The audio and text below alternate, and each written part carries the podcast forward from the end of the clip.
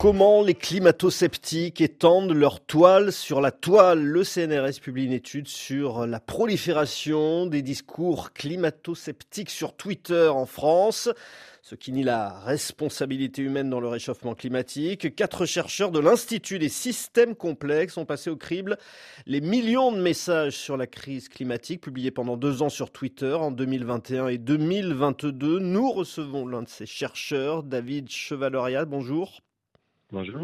Vous êtes mathématicien en sciences sociales, directeur de recherche au CNRS. C'est à l'été 2022 que vous observez, dites-vous, une forme de basculement, d'arrivée en force de comptes climato-sceptiques ou, dénialistes, comme vous les appelez, ceux qui sont dans le déni de la crise climatique. Que s'est-il donc passé l'été dernier? Alors c'est toujours difficile d'attribuer à une cause unique ou même quelques causes euh, ce genre de mouvement, mais ce que l'on voit effectivement, c'est un, soudain regain d'activité euh, du climato-scepticisme ou climato-dénialisme qui a coïncidé avec plusieurs événements. Alors déjà, on a eu un été extrêmement chaud avec plusieurs événements climatiques euh, graves. il y a eu aussi le contexte de la guerre en Ukraine et tous les débats sur l'énergie où du coup on a remis aussi sur le devant de la scène la question de, la gestion des énergies fossiles. Et puis enfin, euh, ça c'est dans un deuxième temps, puisqu'il y a aussi un deuxième pic, euh, il y a eu la COP27 euh, qui s'est déroulée à Charles-Tchèque avec une très grande représentation des, des, pétroliers, des énergies fossiles à cette conférence. Le rapport de force sur Twitter est-il inégal aujourd'hui entre ces climato-sceptiques et puis les, rationalistes qui s'appuient sur les études scientifiques, sur les rapports du GIEC Alors, les, comptes qui relaient les informations du GIEC et, et, qui les défendent sont heureusement euh, largement majoritaires. On dit largement, c'est-à-dire qu'ils sont devenus en, ce moment, c'est en grosso modo, hein, quand on regarde les cœurs de militants, euh, c'est 70% euh, qui, défendent les, conclusions du GIEC et euh, seulement, entre guillemets, 30% climato-sceptiques. Mais ce qui est intéressant, c'est la tendance. C'est-à-dire que ces 30% n'existaient pas quasiment avant l'été. Dans d'autres pays, on, voyait ça, mais avant l'été, ils n'existaient pas en France. Et ils se sont vraiment activés assez soudainement pendant cet été. Ils continuent à, à, donc à propager leurs idées de cette manière-là, de manière très coordonnée. Et c'est ça qu'on a essayé de documenter dans cette étude. 30% des, des, messages sur le, le, climat issus de ces comptes climato-sceptiques, dites-vous, qui s'appuient d'ailleurs sur des faux comptes des, des robots Notamment. Alors, euh, quand, quand, on a une activité comme ça sur Twitter, on se pose toujours la question de savoir quelle est la proportion de comptes, de vrais comptes avec des vraies personnes, et quelle est la, la proportion de comptes qui seraient soit des robots, soit des, gens qui seraient payés. Par exemple, on peut acheter des faux comptes ou des personnes qui vont euh, agir depuis l'Inde. Et donc, euh, dans cette étude, on a analysé ce genre de choses et ce que l'on obtient, à chaque fois, c'est des indicateurs parce qu'on peut jamais dire avec certitude qu'un compte est un robot ou une vraie personne.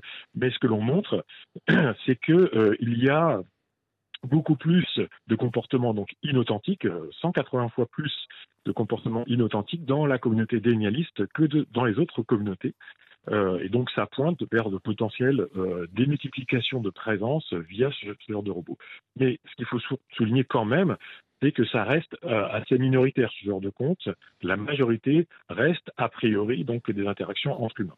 Mais derrière ces comptes climato-sceptiques et notamment ces, faux comptes, qui a-t-il? Qui est, qui est là derrière? Alors, ce que, ce que, nous, ce que l'on peut regarder, c'est quels, sont les discours qu'ont tenus ces, ces personnes.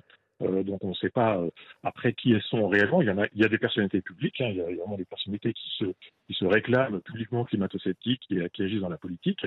Euh, mais de manière générale, ce qu'on on a pu montrer, c'est que les comptes qui se sont activés sur ce, débat-là, ne, correspondaient pas à des couleurs politiques des partis traditionnels.